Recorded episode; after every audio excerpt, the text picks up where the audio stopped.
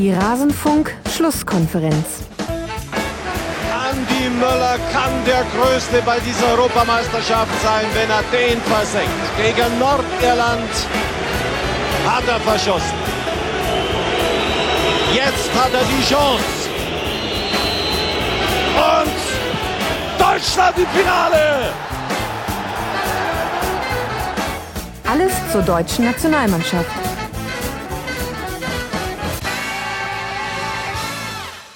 Ich begrüße euch, liebe Hörer. Ihr hört den Rasenfunk, die Schlusskonferenz. Wir wollen über das Spiel Deutschland gegen Slowakei sprechen, das EM-Achtelfinale und ich habe eine Runde, wie sie illustre nicht sein könnte. Ich begrüße bei mir Sebastian Fiebrich vom herausragenden Textil Textilvergehen-Podcast. Ich hoffe, ihr kennt alle seine Stimme schon. Servus, Sebastian. Einen wunderschönen Abend aus Berlin. Ja, aus der Hauptstadt nach München, das ist doch schön. Und aus dem nicht minder herausragenden Eintracht Frankfurt Podcast. Es ist heute wirklich die Podcast Creme de la Creme hier versammelt. Ei, ei, ei. Ja, Marvin Mendel. Servus, Marvin. Guten Abend, hallo. Jetzt, jetzt, hast du nicht mal Gude gesagt, weil ich dich so mit äh, Lob äh, gehudelt habe, ne? Ja, aber ich versuche auch manchmal ein bisschen was anderes zu sagen, dass nicht immer nur Gute rauskommt, ja. Könnte der eine oder andere meinen, ich wäre schon gute Botschafter. Bei uns gibt es ja so ein Bier, das Gute heißt. Also, ähm, und ich bekomme noch kein Geld dafür. Insofern versuche ich auch was anderes zu sagen. Ah, du machst einfach viele Dinge richtig, Marvin. Wir wollen über Deutschland gegen Slowakei sprechen. Ich habe es schon äh, gerade anmoderiert. Das Spiel ist äh, vor wenigen Augenblicken zu Ende gegangen und ähm, durchaus erfolgreich. 3 zu 0 für Deutschland. Am Anfang des Spiels stand eine Startaufstellung und ähm, in dieser Startaufstellung gab es eine Überraschung, Sebastian, nämlich äh, Mario Götze blieb draußen und dafür durfte Julian Draxler wieder anfangen. Außerdem musste auch Hövedes draußen bleiben von Beginn an und Joshua Kimmich durfte den Rechtsverteidiger spielen. Ähm, was waren denn deine Gedanken? Was glaubst du, dass äh, Löw zu dieser Entscheidung bewogen hat? Bei Julian Draxler könnte ich jetzt was sagen, bei Kimmich ähm, habe ich nur eine Vermutung. Also bei Julian Draxler bin ich einfach der Meinung, dass der, wenn er gut drauf ist, einfach zielstrebiger ist als Mario Götze zum Tor hin. Mhm. Und ich denke mal, es ist so ein schmächtiger Michael Ballack, ja, so Julian Draxler. Und das war, glaube ich, schon, wenn man so ein bisschen mehr Torgefahr haben möchte, wenn man möchte, dass auch mal abgeschlossen wird oder so, dachte ich, wäre das vielleicht eine gute Variante. Mhm. Joshua Kimmich, ich fand's mutig mm, und ja, Joachim Löw wurde dafür belohnt. Also, weil ich war nach dem letzten Spiel, dachte ich halt, hm, der ist schon ganz schön offensiv, der lässt ganz schön viel Raum hinter sich. Gegen eine gut konternde Mannschaft ist das mutig. Mhm. Ja, das waren meine Gedanken. Also. Marvin, deckt sich das so mit deinen Eindrücken von vor dem Spiel? Ja, auf jeden Fall. Das würde ich eigentlich genauso auch unterschreiben. Gerade bei Kimmich ist es so, ähm, ich muss sagen, ich fand das seine letzte Partie echt gut. Es hat mir gut gefallen. Ähm, aber er ist wirklich so der jemand, der eher in die Offensive geht. Und äh, vor dem Spiel habe ich mir gedacht, okay, das ist jetzt die Slowakei.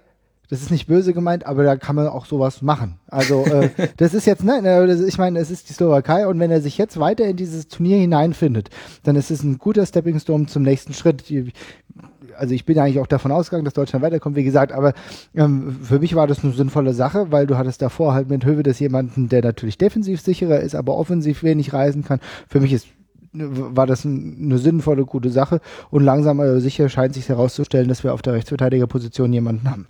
Mhm. Genauso wie wir jetzt offensichtlich wieder einen Maulwurf in der Mannschaft haben. Die Startaufstellung ist in bestimmten Blättern jetzt tatsächlich, ich glaube, in drei von vier Fällen hat es jetzt gestimmt sowas.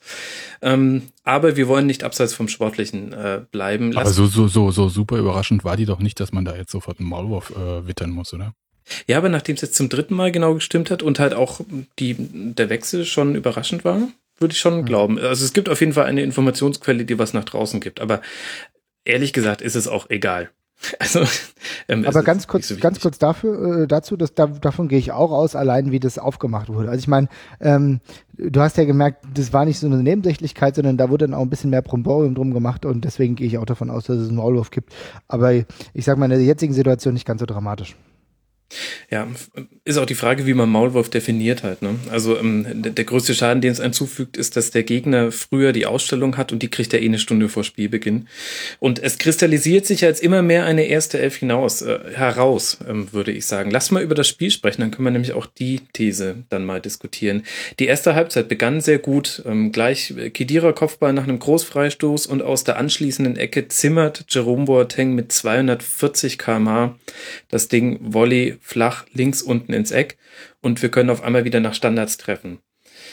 Ähm, die, erste, die erste Viertelstunde der Deutschen war sehr dominant. Da gab es dann auch noch einen Strafstoß, über den wir gleich sprechen können. Was haben die denn da richtig gemacht, Sebastian, deiner Meinung nach? Also sie haben auf jeden Fall das Spiel nach vorne gesucht. Was ich ganz interessant fand, war, dass man sehr direkt nach vorne gespielt hat, also nicht so mit kurzen Bällen irgendwie, mhm. sondern schon immer Fahrt aufgenommen hat. Ich glaube, das heißt, dass du im letzten Kurzpass äh, hieß es irgendwie, dass das bemängelt wurde bei anderen Mannschaften. Das haben sie richtig gemacht. Also die haben gar nicht erst irgendwie abwartend gespielt oder so und die sich hinstellen lassen. Das war dann erst so zum Ende der ersten Halbzeit hin, dass die Slowaken sich ein bisschen besser ja, positionieren konnten mit zwei Viererketten. Mhm. Das ähm, am Anfang kamen die gar nicht so schnell hinterher. Das war ganz gut. Auch interessant finde ich, ähm, welchen Mix im Spielaufbau Deutschland jetzt hat. Also sowohl die kurzen, schnell gespielten flachen Pässe, die dann oft in so ähm, Dreiecks ähm, und Diagonalformationen ihren Weg nach vorne finden, aber immer mal wieder auch einfach, sobald Boateng den Ball hat, gibt's äh, einen schönen Diagonalball und der hat ja gerade in der ersten Halbzeit mit einer traumwandlerischen Sicherheit die Bälle verteilt. Das war echt schön anzusehen. Viel auch auf mhm. Hector. Das ist sowieso brutal. Also diese, diese langen Bälle von Boateng, die sind auch echt durchaus eine Waffe. Das ist so schön anzusehen und wie, mit welcher Zielgenauigkeit die ankommen. Was mich äh, auch positiv überrascht hat, war jetzt beim, in der ersten Halbzeit insbesondere, dass wirklich oft der Abschluss gesucht wurde. Also auch mhm. mal ein Weitschuss, dass du nicht nur äh, versucht hast, den Ball irgendwie reinzutragen, sondern auch immer, ja, zieh ab von 16, 18 Metern und so weiter und so fort. Das sind so Dinge, die können dir auch zum Vorteil gereichen, gerade gegen so, so einen Gegner. Ich meine, Torwart, äh, muss ich sagen, der hat im wenigsten Fehler da heute gemacht, aber trotzdem äh, war es für mich einfach gut, oft versucht, den Gegner unter Druck zu setzen. Mhm. Ja, fand ich auch auffällig, das mit den Fernschüssen. Jetzt nicht nur, weil es 1 zu 0 so gefallen ist und die Wade der Nation hat getroffen. Das war, war doch eine schöne Geschichte. Und dann ging es gleich weiter. Ein ähm, nicht unbedingt notwendiges Foul von Skriptel an Gomez. Er schubst ihn genau in dem Moment, wo er zum Kopfball hochgeht und dann gibt es einen Elfmeter, den man auch durchaus pfeifen kann.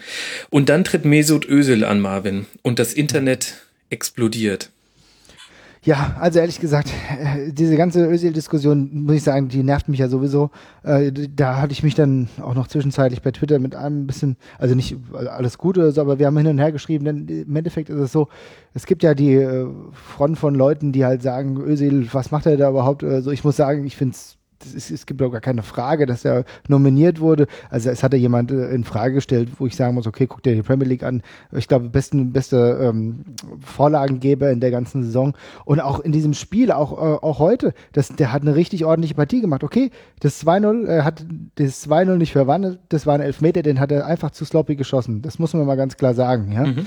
Aber auch, äh, was er sonst für das Spiel gemacht hat, war grandios. Also mir hat er heute richtig gut gefallen. Und auch von der Körpersprache war das in Ordnung. Natürlich, ähm, mit dem Elfmeter sowas darfst du normalerweise nicht äh, verschießen. Aber wir dürfen uns eins, wir dürfen eins nicht aus den Augen lassen die deutsche Nationalmannschaft, wenn sie ein Problem hat, ist es in der letzten Zeit Elfmeter zu verwandeln. Das ist seit vier oder vier oder noch mehr Jahren ist es eigentlich konsequent so gewesen, dass wir immer öfter Elfmeter verschießen. Also das, das war, glaube ich, du hast ja eben eine 96er-Szene angesprochen, äh, beziehungsweise beim Intro war das. Mhm. Äh, ich glaube, das war in den letzten, äh, das war vor 10, 20 Jahren nicht so dramatisch, wie es jetzt ist, dass wir seit vier Jahren eigentlich konsequent immer öfter Elfmeter verschießen, aber wir machen es halt durch spielerische Überlegenheit wieder wett. Also insofern alles halb so wild, aber dass halt äh, Özil halt äh, oftmals als Zielscheibe genommen wird, das kann ich nachvollziehen, aber da will ich jetzt nicht gar, ganz so viel sagen, weil ich glaube, das geht auch manchmal einen Tick zu weit. Da, da gibt es gewisse Ressentiments, die da äh, Mühlen, äh, Wasser auf die Mühlen treiben.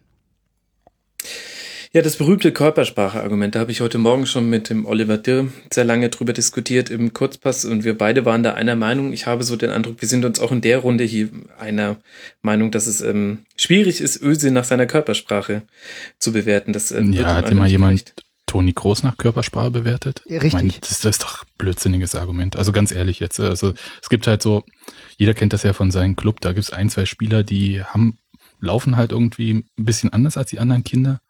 Und das ist auch nicht weiter schlimm. Wenn es dann aber nicht läuft, dann wird daran alles aufgehängt. Das ist ja Quatsch. Ja, vor allem hat es ja keinen sportlichen Wert in dem Sinne. Also ähm, ich finde, man, gewisse Situationen nehme ich davon aus. Also wenn es darum geht, wer schießt äh, im Elfmeterschießen im Champions League Finale, dann äh, dann hat Körper, Körpersprache für mich eine Bedeutung. Aber ansonsten sage ich ähm, äh, vollkommen egal, wenn die Leute wissen, in welcher äh, mit welcher Körpersprache ich gerade diesen Rasenfunk aufnehme, gebeugt, gebeugt von meinem Rücken mit dem Mikro kurz über der über dem Fußboden, das ist jetzt auch nicht die perfekte Haltung. Aber das ist genau der Punkt, denn es wird doch eigentlich nur ein Grund gesucht, um ähm, das an irgendwas festzumachen. Dieses Körpersprachargument, wäre es nicht das, wäre es irgendwas anderes.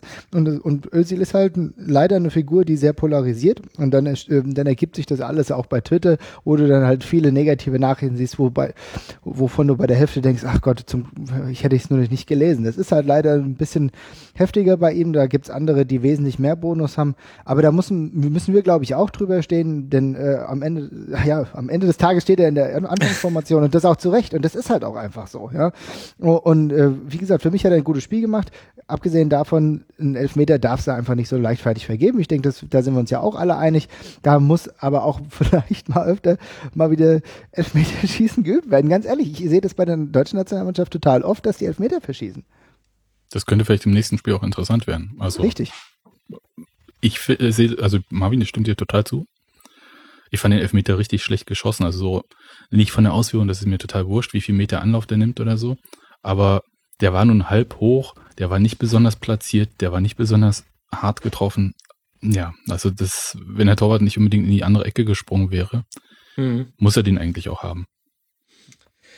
Ja, also war nicht der beste Elfmeter aller Zeiten. Aber was ich finde, was, ähm, was man Mesut Özil wirklich, ähm, also nicht nur zugute halten muss, sondern äh, was ich richtig äh, stark fand, war seine Reaktion darauf. Also er hat eben nicht, okay, die Schultern hängen lassen ist jetzt doof, wenn wir gerade sagen, wir wollen nicht über Körpersprache reden, aber ihr wisst, was ich meine. Ja. ähm, denn er hatte danach wahnsinnig starke Szenen. Also es, äh, ich habe mir ähm, die wichtigsten Szenen aufgeschrieben und zwischen der 24. und der 28. Minute hat Özil allein äh, dreimal einmal eine Direktabnahme ähm, mit, mit dem rechten Schienbein war die, glaube ich, ein Strich. Da, ähm, da ging noch ein Raunen durchs Stadion, als die Wiederholung gezeigt wurde. So knapp ging der im Posten vorbei. Ähm, dann hat er sich direkt danach super durchgesetzt auf der linken Seite und ähm, der Schuss von Kedira nach seiner Hereingabe wurde dann geblockt. Und dann hat er direkt danach wiederum eine sehr gute Flanke auf Gomez geschlagen, wo der Kopf drüber ging. Also alles andere als äh, sich hängen lassen. Und das finde ich eigentlich viel, viel wichtiger als alle Diskussionen um, ähm, wie man jetzt seinen Gesichtsausdruck interpretiert. Ganz ehrlich, wir diskutieren jetzt auch ein bisschen lange über diesen Elfmeter, weil er fürs Spiel letzten Endes ja nicht so eine riesige Auswirkung hat. Mhm. Genau, es ging gerade so weiter. Das ist nämlich genau der Punkt. Die haben Elfmeter nicht reingemacht, haben aber trotzdem mit ihrem Spiel so weitergemacht und äh, weiter offensiv versucht, den nächsten Treffer zu erzielen. Mhm. Es gab echt eine ganze Reihe von Chancen. Ähm, wir hatten ähm, Gomez äh, wurde noch mehrmals abgeblockt. Ähm, es gab ähm, ein Rückpass von, ach so, nee, das war eine negative Situation, die ich gerade zitieren wollte. Da kommen wir gleich zu. Es gab noch einen Schuss aus der Drehung von Julian Draxler, aber gegen Ende der Halbzeit, genau dahin wollte ich kommen, gab es zwei Aktionen für die Slowakei. Da hatte man so ein bisschen den Eindruck, na, irgendwas äh, hat gefehlt, vielleicht nur so ein Prozent im deutschen Spiel. Und zwar zum einen ein etwas zu kurz geratener Rückpass von Hector, den Neuer dann klärt. Mhm. Und dann haben wir in der 41. Spielminute äh, eine Glanzparade von, von Neuer, würde ich sagen, nach einem Kopfball von Kuschka. Und da, ihr habt es ja vielleicht auch auf Twitter gesehen, ja, du hast dich furchtbar. Habe ich mich, habe ich mich echauffiert. Ja, tatsächlich. Ähm, obwohl es mir ja auch leid tut, wenn ich mich auf Spieler einschieße. Ähm, ich habe mich über Julian Draxler aufgeregt in seiner Defensivbewegung, denn er schlenderte über den Platz. Es war sein Spieler, der die Flanke geschlagen hat, und er ist nicht mal, als der Ball zu ihm kam, schneller hingelaufen. Er hätte nämlich noch die Möglichkeit gehabt, die Flanke mit zu verhindern. Stattdessen musste ähm, einer der ähm, Verteidiger rausrücken. Und ähm, das hat mir überhaupt nicht geschmeckt, einfach weil ich es ähm, nicht nachvollziehen kann, dass sowas in einem EM-Achtelfinale, wenn ich die Chance vom Trainer bekomme zu spielen, passiert.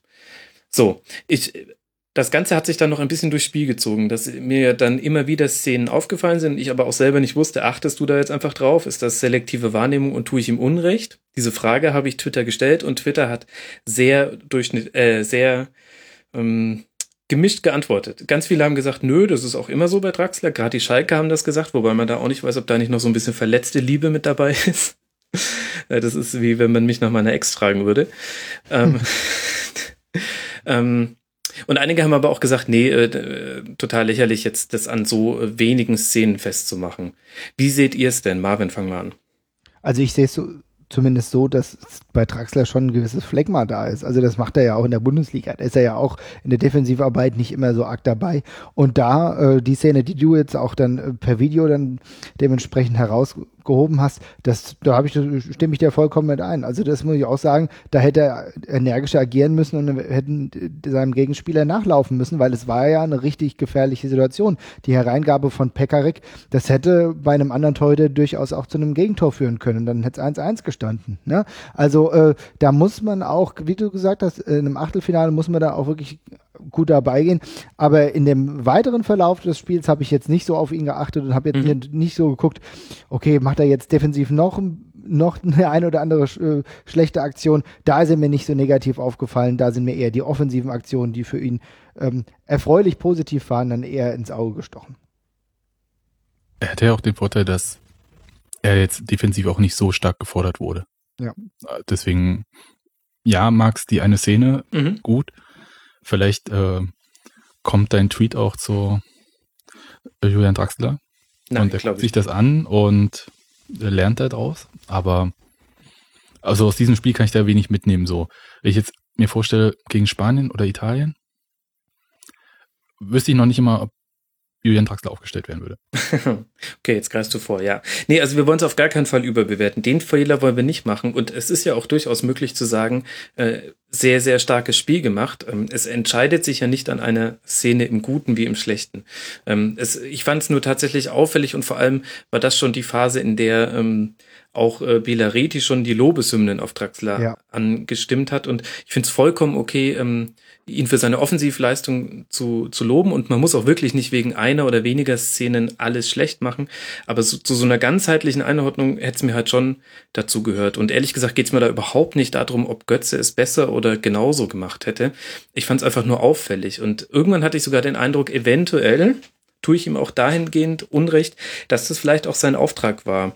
Ich, ähm, er ist, er ist ganz selten nach Ballverlust hinter den, also wieder hinter den Ball gegangen. Also sprich, es war, er war quasi damit ein überspielter Spieler für die Slowakei. Vielleicht war das aber auch sein Auftrag, dass es, dass Löw ihm gesagt hat, du bleibst auf deiner Außenposition weit vorne, weil du für den Konter dann wichtig bist. Kann ja auch sein. Deswegen. Also, oder sie wollten bloß die Packing-Rate der Slowaken hochtreiben. ja. Ja, nee, also es war ein ZDF-Spiel, deswegen war Packing-Rate in dem Moment egal. Also das kann schon sein, dass es sein Auftrag war, dann ist wirklich die Diskussion im Endeffekt obsolet, ja.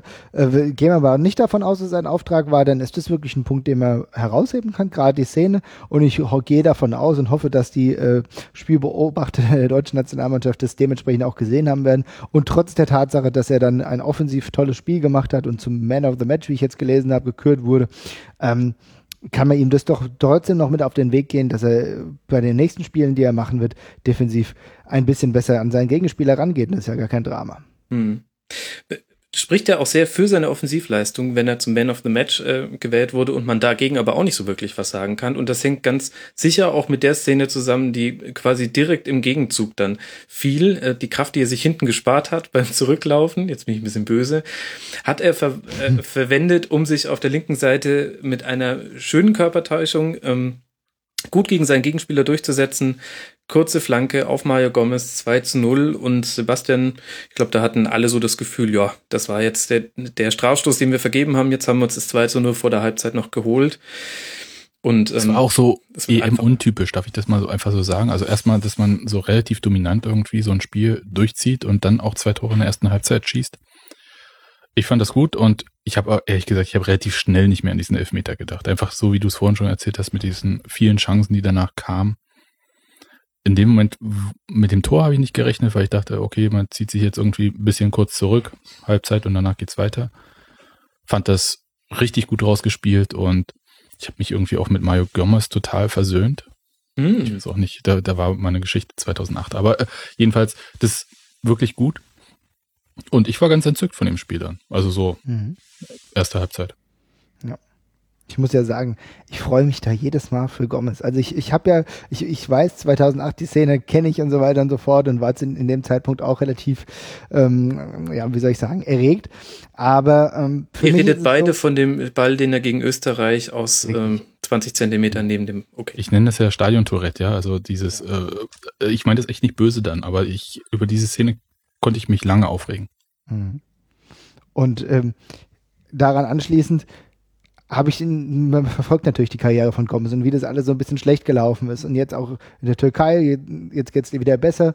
Und jetzt hat er den Weg zurück zur Nationalmannschaft gefunden. Und das freut mich dann einfach, dass er jetzt auch bei der Europameisterschaft, bei einem großen Turnier, nicht nur bei Freundschaftsspielen, eigentlich auch wichtige Tore erzielt. Und deswegen finde ich das total klasse. Freut mich, dass es gerade ähm, äh, Gomez war, der das 2-0 macht und davor halt Traxler, der mit, mit der Hereingabe, das ist natürlich auch hat so ein bisschen, ja, das ist auch ein bisschen in my face so, weil ich immer gesagt habe, okay, Draxler, warum wurde der jetzt genau für, für den Kader hier nominiert? Ja, also weil Draxler war eigentlich so mein, mein äh, Problem, sage ich mal, wenn ich eins hatte, wo, wo ich im Vorhinein gedacht habe, okay, Europameisterschaft, Draxler muss jetzt nicht so zwingend auf der Rechnung, aber äh, sie strafen mich alle Lügen und das finde ich schön und das Gomez jetzt auch wieder regelmäßig äh, Interesse der Nationalmannschaft trifft. Super Sache. Mhm. Ich finde auch tatsächlich, ähm, habe da heute schon mit Oliver drüber diskutiert. Ähm, ich finde, dass Go also Gomez hat auf mich eine andere Wirkung, als er noch vor ein paar Jahren in der Nationalmannschaft hatte. Und zwar nicht nur vom Spielerischen her. Also ich finde, dass er jetzt näher an das kommt, was Klose immer so toll gemacht hat, nämlich den Ball mit dem Rücken annehmen und direkt mit einem Kontakt aber ablegen oder weiterleiten und damit quasi die Geschwindigkeit, die der Ursprungspass hatte, aufrechtzuerhalten. Ähm, sondern auch, wie er in, ähm, in die Mannschaft irgendwie eingebunden ist. Das ist jetzt so ein komisches, weiches Argument. Das ist auch schwierig, das von außen zu beurteilen, aber so einfach meinem Eindruck nach, ähm, der ist sehr locker, der hat sich total ehrlich gefreut, dass er nominiert wurde, ist aber auch gleich von Anfang an da sehr gleichzeitig demütig, aber ehrgeizig an die Sache rangegangen. Ich habe von dem kein Zitat gelesen oder auf einer PK gehört, wo ich mir gedacht habe, das ist jetzt irgendwie inhaltsleer oder der hat sich einfach nur gefreut, dabei zu sein, so ein bisschen so wie ein Poldi, der spielt. Ja, definitiv. der ist im- also Ich wollte gerade sagen, der ist so ein bisschen mit dem Kosmos im Einklang. Also Ja. vielleicht auch einfach, weil er so viel erlebt hat, also auch so an Gegenwind, dass ihn sowieso nichts mehr schocken würde. Bin mir ziemlich sicher. Und ich habe auch die ganze Zeit diesen Klose-Vergleich im Kopf, muss ich auch sagen. Also als du das heute, als ihr das heute Morgen da irgendwie erzählt habt, dachte ich, ja, das ist es wahrscheinlich. Das ist für die nächsten Jahre unser Miros Miro Klose. mh. Ach, wer Also hätte mir das kommt- gedacht? mir kommt auch so ein bisschen vor wie so ein, äh, ich gucke ja viel amerikanisches Fernsehen, der kommt mir manchmal so ein bisschen vor wie so ein Reborn Christian, so, weißt du, wirklich echt im Einklang mit sich selbst und so, ja. Und wenn man dann immer denkt, okay, jetzt, na, jetzt haben sie ihre Religion gefunden und gut von mir aus, ja. Aber, aber genauso äh, glücklich, ich, wahrscheinlich hängt es auch einfach damit zusammen, dass er endlich einen Verein gefunden hat, wo er auch dementsprechendes, dementsprechendes Ansehen genießt, hat eine super Saison gespielt. Endlich passt mal alles, ja. Und ich bin froh, dass er das jetzt halt auch auf internationaler Ebene bei der Nationalmannschaft zeigen kann. Ich glaube, er ist auch gut eingebunden und ich würde mich echt freuen, wenn es so weitergeht. Mhm. Ja, ich glaube, da sind sich alle einig. Das ist echt ähm, eine schöne Entwicklung, aber ähm, hoffen wir, dass sich das auch noch äh, übers Viertelfinale und eventuell hinausträgt. Lasst uns noch über die zweite Halbzeit sprechen. Es ähm, ging los mit ein paar mehr Chancen für die Slowakei. Ähm, einmal ein Kuschka-Schuss aus 18 Metern, wo er zentral erstaunlich viel Platz hatte. Da hatte ich den Eindruck, da hat es irgendwie in der Zuordnung nicht gestimmt. Dann gab es einen Hamsik-Freistoß, der war drüber, aber gegen Manuel Neuer ein Freistoß schießen ist auch relativ frech. Ähm, ich weiß, ich weiß gar nicht, wie ihr das seht. Ich finde, die zweite Halbzeit, ähm, auch da durch die 2 zu 0 Führung war logischerweise das Tempo nicht mehr ganz so hoch. Ich fand aber, dass unter allem immer das Adjektiv souverän stand. Ja, also das sah mir aus, als ob man den Slowaken den Platz gegeben hat, den man ihnen geben wollte. Und auch die Zeit. Und auch wenn jetzt so ewig viele Tage schon wieder sind bis zum nächsten Spiel, man so ein bisschen das auf, also dosiert hat. Man Mhm. musste nicht so ähm, auf 100 Prozent gehen, so wie Frankreich meinetwegen davor. Das stimmt. Mhm. Samstag wird das Viertelfinale sein für alle Hörer. Das heißt, wir haben noch ein bisschen Zeit bis dahin. Aber es ist echt so eine gewisse Grunddominanz gewesen, ne? muss man sagen. Also stimme ich dir vollkommen zu. Also, und es hat gut gepasst, aber die Slowaken waren jetzt auch nicht so gefährlich, gab nicht so die Möglichkeiten, äh, beziehungsweise die Notwendigkeit, ja jetzt nochmal anzuziehen. Und dann irgendwann hast du gedacht, okay, jetzt so ab, ab der 60., 62., okay, jetzt legen wir nochmal kurz eine Schippe drauf und versuchen das Ding hier endgültig klar zu machen. Mhm. An der Stelle sollten wir vielleicht auch mal ein, zwei Worte über die Slowaken verlieren, finde ich. Ähm, Marvin, haben die dich denn enttäuscht, wie sie gespielt haben? Oder ich meine, aus deren Sicht ist es ja auch denkbar ungünstig gelaufen. Äh, Deutschland macht im Grunde die erste oder die zweite Chance direkt rein. Dann gibt's gleich einen Elfmeter, den verschießen sie zwar, aber ähm, also war jetzt auch nicht der beste Tag für die Slowakei. Ja, es war auf jeden Fall nicht der beste Tag für die Slowakei, aber ehrlich gesagt kann mich die Slowakei nicht enttäuschen, weil ich grundsätzlich gar nicht so viel äh, von der Slowakei erwartet habe vor dem Turnier. Ja, ich bin jetzt nicht davon ausgegangen, dass die jetzt hier äh, ganz locker flockig hier durchmarschieren. Und äh, natürlich ist ein 3-0 jetzt ein, oder 0-3 aus deren Sicht ein deutliches Ergebnis. Wir sind aber auch als Gruppendritter jetzt auch nur weitergekommen für mich passt das alles, ja, und ich bin auch nicht enttäuscht. Du hast ja früh gemerkt, äh, ich glaube, es war ja relativ früh klar, dass es Krittel äh, der einer der Leader des, des Teams äh, mit eine gelbe Karte bekommt und dann wäre er eh die in der nächsten Runde auch nicht dabei gewesen und äh, Slowakei ohne Skrittel ist dann auch irgendwie schon ein bisschen schwieriger. Hamsik kam an dem Tag nicht zu seinem gewohnten, ge, ja, gewohnten Spiel mhm. und dann passiert es halt. Aber für mich haben die nicht enttäuscht. Äh, ich würde einfach sagen, dass, dass es einfach schon in gewisser Weise einen Klassenunterschied gab und Deutschland hat es dementsprechend gut gemacht. That's it. Mhm. Ja, ich würde auch sagen, also sorry, wenn ich ganz, sorry, wenn ich noch ganz kurz einhake, der Torhüter hat mir zum Beispiel ganz gut gefallen. Mhm, ja. Koschaschk. Mhm. Ja. Ja, also mich haben sie auch nicht enttäuscht. Also ich habe jetzt von denen nicht so viel erwartet. Ich erinnere mich an so ein eher schlimmes Spiel gegen Russland in der Vorrunde, mhm. wo ich dachte, hm, der 80er Jahre Standfußball ist zurück. War so ein mhm. bisschen langsam über den Großteil dieses und dafür war es jetzt auch völlig in Ordnung. Ist eine relativ alte Mannschaft und nö. Also Deutschland hat es vom Spiel halt einfach Glück gehabt, dass es halt relativ schnell klar war, dass es in eine bestimmte Richtung ging und sie haben halt dann auch nicht locker gelassen danach. Und mhm. das hätte sonst der Mannschaft vielleicht ein bisschen Möglichkeiten gegeben, aber die kam ja einfach nicht raus, also außer zum Ende der ersten und dann am Beginn der zweiten Halbzeit, aber sie kam halt nicht richtig vors Tor dann. Ja. Mhm. Insofern mhm. war es auch nicht haben sie vielleicht länger den Ball gehabt oder ähm, über mehrere Stationen, aber sie kam ja nicht in aussichtsreiche Situationen richtig rein. Das Insofern. stimmt.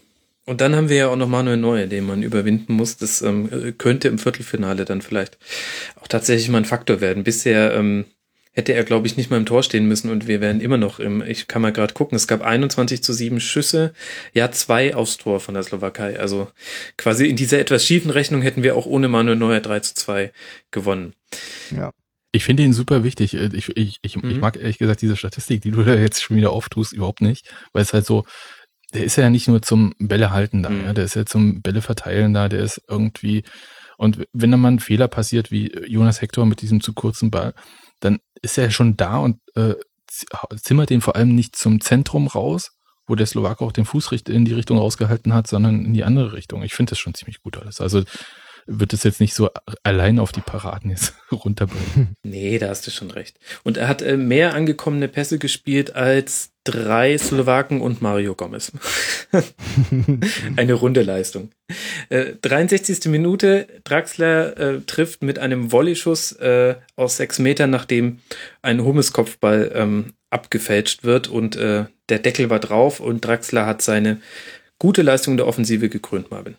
Ja, auf jeden Fall. Also das hatte, da hat er sich selbst belohnt ich habe schon länger kein Tor mehr von Troxler gesehen, war dementsprechend überrascht, dass das auch mal wieder passiert. Gut, ich gucke jetzt auch nicht so oft Wolfsburg-Spiele, ne? aber äh, man weiß ja, wie das ist. Und äh, ja, für, für mich war das eine super Sache. Das hat mich auch für ihn dann im Endeffekt gefreut. Ich glaube, davor war es ja auch so, da hat er schon einen Einzellauf gehabt.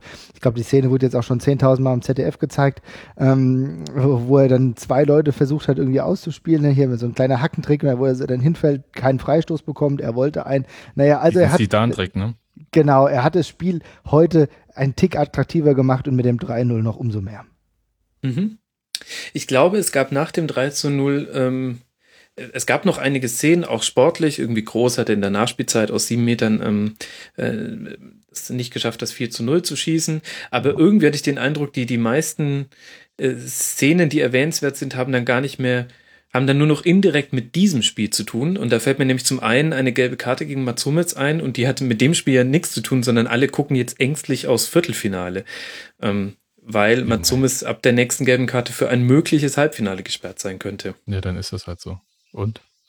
Also ich bin da jetzt irgendwie, wir kennen die Regeln, wir wissen alle, dass die doof sind auf so ein Sieben-Spiele-Turnier irgendwie mit diesen zwei gelben Karten. Und ja, das, ich fand das jetzt auch nicht so super gelbwürdig irgendwie. Ähm, also faul war es, würde ich auch sagen. Also auch wenn er vorher den Ball getroffen hat, aber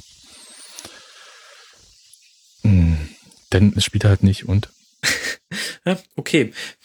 Ja, damit kann man ja eigentlich über die nächsten beiden Szenen noch sprechen, nämlich über die Einwechselspieler kannst du damit ganz gut sprechen. Denn unter anderem kam ja dann Benedikt Hövedes für Jerome Boateng und ich muss sagen, ähm, ja, ähm, die Innenverteidigung wurde jetzt auch nicht so wahnsinnig unter Druck gesetzt von der Slowakei, aber dennoch, man hat im Grunde keinen Übergang gemerkt. Und das fand ich einigermaßen erstaunlich und ähm, ist ja auch nicht so typisch, dass man Innenverteidiger einwechselt, Marvin.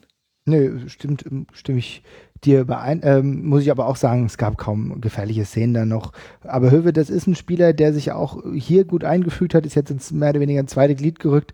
Ähm, in Erinnerung blieb mir übrigens sein Interview, wo er Kimmich ja so über den Klee gelobt hat, muss ich auch sagen. Also da stimmt der Team Spirit ähm, und auch in, in, dem Spiel heute war das vollkommen, vollkommen okay. Ich hätte jetzt auch keine Angst, wenn Höwe das spielen müsste. Das ist ja auch ein, ein erfahrener Fahrensmann, ja.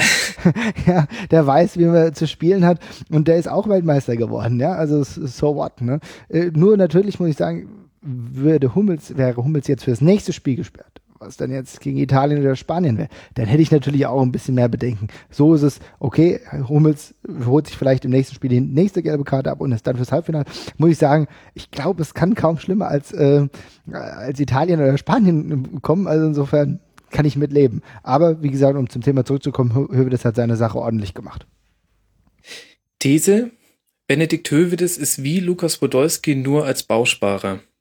Also quasi die etwas spießige Variante. Denn der stellt sich genauso in den Dienst der Mannschaft, der ist genauso so eine Art Gimmick, was man mhm. sich auf seiner Position leistet, wo er aber immer auch äh, gute Leistung bringt. Er ist jetzt auch schon ewig mit dabei und ähm, ich fand nämlich auch zum Beispiel seine, seine Aussagen da zu Kimmich fand ich absolut bemerkenswert, sich da hinzustellen und ähm, ich hatte halt einfach den Eindruck, dass es auch aufrichtig gemeint war, dass er gesagt hat, nee, war ja die total richtige Entscheidung und Glückwunsch an Joshua, super Spiel.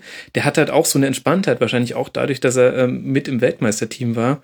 Ähm, ja, das ist für mich tatsächlich so ein bisschen so ein Podolski, auch von der Stimmung her, die er verbreitet. Ja, also bei dem Interview würde ich jetzt sagen, was soll er denn anders auch sagen? Ähm, aber ansonsten stimme ich dieser Bausprache-These, auch wenn sie ein bisschen so einen Beigeschmack hat, ähm, total zu. Du willst halt in bestimmten Situationen jemand haben, auf den du dich total verlassen kannst.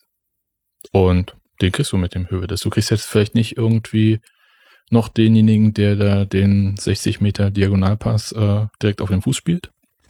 Okay. Aber sonst ist das ein völlig seriöser und super Verteidiger. Und du merkst ja, er, er, fügt sich gut in die, diese Gang-Gruppenkuscheln, fügt er sich halt gut ein, ja, mit solchen Aussagen, ja. Da, ja, da bietet er aber anderen das Fundament auch, damit sie an ihren Leistungen auch wachsen können, ja. Und das ist eine super Sache, die du brauchst. Und natürlich auch bei so einem großen Turnier brauchst du das auch und das passt ja. Ich muss aber sagen, jetzt als, als Beispiel zu Podolski funktioniert das natürlich nur in gewisser Art und Weise, weil Podolski fällt es mir immer wieder ganz krass auf. Der ist so, so ein bisschen der, der Kid zwischen Fußball-Bourgeoisie und dem Kicker-Proletariat, ne. Also du merkst schon, dass er der, derjenige ist, Podolski, wenn er reinkommt, äh, der, der beide unterschiedlichen Arten äh, Fußball zu sehen noch zusammenfügt, ja. Aber ähm, und Höwe das schafft es nicht ganz, aber ich glaube, er, auch er hat eine gute Position. Ja, das stimmt. Ähm, das war ja dann äh, das, die, die schöne weitere Nebengeschichte dann äh, der zweiten Halbzeit. Es kam dann eben nicht nur Lukas Podolski für Julian Draxler, sondern vier Minuten später auch noch Bastian Schweinsteiger und es roch alles ein bisschen nach 2004, Sebastian. Na, das Traumpaar war wieder vereint, ne? Hätte nur noch gefehlt, dass sich auf dem Rasen wieder küssen irgendwie. Ja. Ähm, ich fand's süß. Mehr kann ich dazu nicht sagen. Ja, aber bei aller Feierei und ähm, ich gönne wirklich äh, Lukas Podolski auch jede Spielminute und ganz toll und so weiter. Aber ähm, in dem Moment habe ich mir gedacht, ähm, wahrscheinlich werden wir Leroy Sané, wenn sich niemand verletzt, bei diesem Turnier nicht sehen, denn das war eigentlich ja. jetzt die letzte Möglichkeit für Joachim Löw, ihn nochmal auszuprobieren. Ja, das, das war ja, das war ja auch die, äh, mein Gefühl war ja, dass ganz Twitter äh, Sané gefordert hat. Und ich dachte auch, hätte ich gern mal gesehen, was Poldi kann, wissen wir. Mhm. Ja, ähm, aber das ist dann halt manchmal so, wenn man, wenn man so jung ist und bei so einem Turnier ist, dann ist vielleicht das nächste Turnier erst das, wo man dabei ist, richtig. Aber irgendwie, ganz ehrlich, ich sehe es überhaupt nicht so. Denn ich habe eher das Gefühl, dass äh, Löw jetzt sagt, nö, die Waffe, die will ich jetzt äh, nicht jetzt schon auspacken, ja, ich will jetzt den nicht jetzt schon ins Schaufenster stellen, dass jeder weiß, was er so drauf hat, sondern ich, ich warte, bis es wirklich einen Cracker gibt, bis es wirklich ganz enges Italien, auch für Spanien oder so. Mhm. Und wenn ich da noch für, für, Netz, für die letzten zehn Minuten jemanden brauche, der quirlig ist, der vielleicht auch die Möglichkeit hat, einen gefährlichen Freistoß zu erarbeiten, vielleicht sogar eine Elfmeter, dann wechsle ich dann den ein, äh, wo keiner mit gerechnet hat. Also ich glaube, dass das fast eher so eine Einsparungsmaßnahme beziehungsweise eine, eine, ein, ein, etwas Aufheben war. Ne? Also so, so da da es gibt's mir ja, verschied da gibt's ja Mhm. verschiedene Thesen. Also ich, der kann ich ein bisschen was abgewinnen, obwohl ich dann natürlich auch sagen muss, äh, ein gutes Scouting checkt auch die Bundesliga so ein bisschen. True. Ähm, ja, so ein bisschen. Ähm, ansonsten finde ich das total, dieses Verrückte eigentlich richtig gut. Ja, und vielleicht findet es auch statt, aber ich glaube, diese Nummer, dass Joachim Löw mit der Zeit immer berechenbarer wird, diese These, würde ich unterstützen. Mhm. Und die sieht dann halt auch vor, dass man halt in bestimmten Situationen junge Spieler noch draußen lässt. Was man ja auch nicht, ähm, also ist jetzt ja nichts, was man kritisieren muss. Das ist ja vollkommen legitim. Also ist jetzt nicht, ähm, ähm, aber es ist schon was, was man festhalten kann. Ähm, wobei äh, der- der Reiz deiner These, Marvin, ist, dass man dann sagen kann, Joachim Löw hat aus 2006 gelernt. Denn das war ja so ein bisschen das Problem von Odonkor. Ähm, dadurch, dass er dann irgendwann als der Einzige bekannt war, der rennen kann im deutschen Team, sind einfach die gegnerischen ähm, Verteidiger haben sich einen Meter fallen lassen ähm, haben im Grunde das Abseits ein bisschen hintergeschoben und er hat nie vor, vorgeschoben auf die vorderste Linie. Das war auch damals nicht sein Auftrag. So, so breit hat Deutschland damals noch nicht gespielt. Und äh, ab dann war es eigentlich schon wieder vorbei mit der Odonko-Herrlichkeit. Ähm, das hat man dann vor allem auch in der Bundesliga dann sehr schnell gemerkt. Ja, aber das ist ja, das liegt ja dann eher an äh, David Odonkors äh, Art, ähm, so als One-Trick-Pony irgendwie da unterwegs zu sein, während Leroy Sané ja m- vielleicht ein paar mehr Qualitäten hat. Stimmt. Ist mindestens ein Two-Trick-Pony. Minimum. Minimum. Okay. Ähm, lasst mal das äh, Spiel zumachen. Gibt's ähm, noch etwas, was euch aus der zweiten Halbzeit hängen geblieben ist oder auch etwas, was wir in der ersten noch nicht angesprochen haben, was euch erwähnenswert war? Ich fand, Hummes hat noch mal so einen EM 2012 Moment gehabt, wo er mit dem Ball bis an den gegnerischen 16er läuft Ja. und dann merkt, huch, das darf ich unter Löw ja gar nicht. Was mache ich denn jetzt damit? Und dann gegen Da ich gedacht, Niederlande. ja, ist der Verteidiger, ja. ja, Ist dann auch kläglich gescheitert, ne? Ist nämlich dann gar nichts bei rausgekommen. Das habe ich mir auch gedacht. Ich habe auch so geguckt und hab, ach guck mal hier, der Hummels, der ist ja ganz weit vorne. Und dann aber, okay, Ball vertändelt, okay. ja, gut, kannst du dir halt leisten. Was mir noch aufgefallen ist, 81. Minute, sehr gute Reingabe von Kimmich. Und dann war es leider abseits. Podolski hat dann zwar geschossen, der wäre auch nicht reingegangen, Stimmt. aber die Reingabe war grandios von Kimmich. Also du merkst schon, offensiv hat er durchaus auch Qualitäten, die uns weiterhelfen können. Mhm. Ja, Kimmich, ähm, gutes Spiel gemacht. Wir haben es nur vorhin so gestreift. Ähm, es ist ehrlich gesagt wieder ein bisschen wie gegen Nordirland, nur nicht so krass. Also, dass man wieder sagt, ähm, defensiv wurde er wieder nicht so auf die Probe gestellt, dass man jetzt wirklich sagen kann, ja, das ist ein Bollwerk, aber er hat zumindest gezeigt, dass er, ähm, dass er wieder mit der Situation und auch mit ähm, einer anderen Qualität von Gegenspielern jetzt auch zurechtkam. Das war jetzt halt ein Wladimir Weiß in dem Spiel und könnte halt jetzt im nächsten Spiel halt dann Silver sein oder in, in, in Siegnähe. Das ist halt dann nochmal Aber, Regal aber es ist jetzt auch nicht so, dass er das noch nicht kennt. Ne? Also der hat ja äh, bei Bayern diese Turin-Spiele Mhm. Mhm. gehabt. Also dass er so richtig gefordert wird, das kennen wir ja auch. Und er kennt das halt auch. Also ich finde es, mir wird es manchmal ein bisschen zu hoch gehängt, so nach dem Motto, Joachim Löw hätte gerade Joach, ähm, Joshua Kimmich entdeckt. Mhm. Der hat ja eine sensationelle Saison gespielt und hat extrem viel dazugelernt. Mhm. 27 Bundesligaspiele, das ist echt krass, wenn man sich das überlegt. Er hat Ja, natürlich, Champions League-Spiele. ähm, genau, ich glaube sieben Champion- Champions League Spiele. Ähm, er hat natürlich da mehr in der Innenverteidigung gespielt und vielleicht ist ein Grund für diese, diese, diese Vorsicht, die man da hat bei der Bewertung von Kimmich, dass er halt zum Beispiel im Hinspiel gegen Juventus halt tatsächlich zwei kleinere Fehler gemacht hat und die beide gleich sofort zu den beiden Gegentoren geführt haben. Also, ähm, er hat jetzt da auch nicht alles abgeräumt, was du aber jetzt auch nicht erwarten kannst. Ich habe den Eindruck, deswegen ist man da noch so ein bisschen zurückhaltender. Ich finde, er muss noch aufpassen bei Luftduellen, weil da äh, die Dinge, die ich gesehen habe, bei Kimmich in der Luft, diese ne regelmäßig daneben gegangen, beziehungsweise er war nicht der Sieger. Mhm. Und da muss er aufpassen. Er ist natürlich auf, aufgrund seiner Größe ist es auch ein bisschen schwierig, aber ähm, gegen andere Gegner kann das halt nach hinten losgehen. Ja, wenn wir gegen Spanien spielen, dann hast ja, du nur, dann ist, hast du nur den Morata und äh, bei Standards noch äh, Piquet, den du da in der, in der Luft decken musst. Das ist ja eigentlich ganz angenehm. Ja, ziehen wir mal ein Fazit unter das Spiel. Sebastian, äh, deine, deine zwei Cent. Ähm, zu diesem Spiel? Ähm, du kannst auch gerne über ein anderes Spiel, aber eigentlich. nee, nee. Ich überlege die ganze Zeit. Das, das war so ein typisches äh, deutsches Achtelfinale, was wir sonst von den WMs kennen. Ja, das ist so, man kommt aus der Gruppenphase raus, äh, bekommt irgendeinen Gegner, hat aber eigentlich die ganze Zeit schon das Viertelfinale im Kopf, kriegt es aber hin, diesen Gegner irgendwie rauszukegeln und denkt wirklich aber auch schon die ganze Zeit nur noch ans Viertelfinale. Also ich habe auch wirklich die ganze Zeit nur Italien, Spanien, Italien, Spanien gedacht. Und ich bin super froh darüber, dass man sich nicht so reingezittert hat, dass man da irgendwie Bedenken hat, sondern dass man irgendwie als Mannschaft richtig dominant das angegangen ist und die Mannschaft selbst nicht irgendwie das Gefühl gegeben hat, sie würde nur ans Viertelfinale denken, sondern diesen Gegner total ernst genommen hat. Das fand ich super. Mhm. Marvin, hast du noch was zu ergänzen? Ja, ich sehe es im Endeffekt genauso.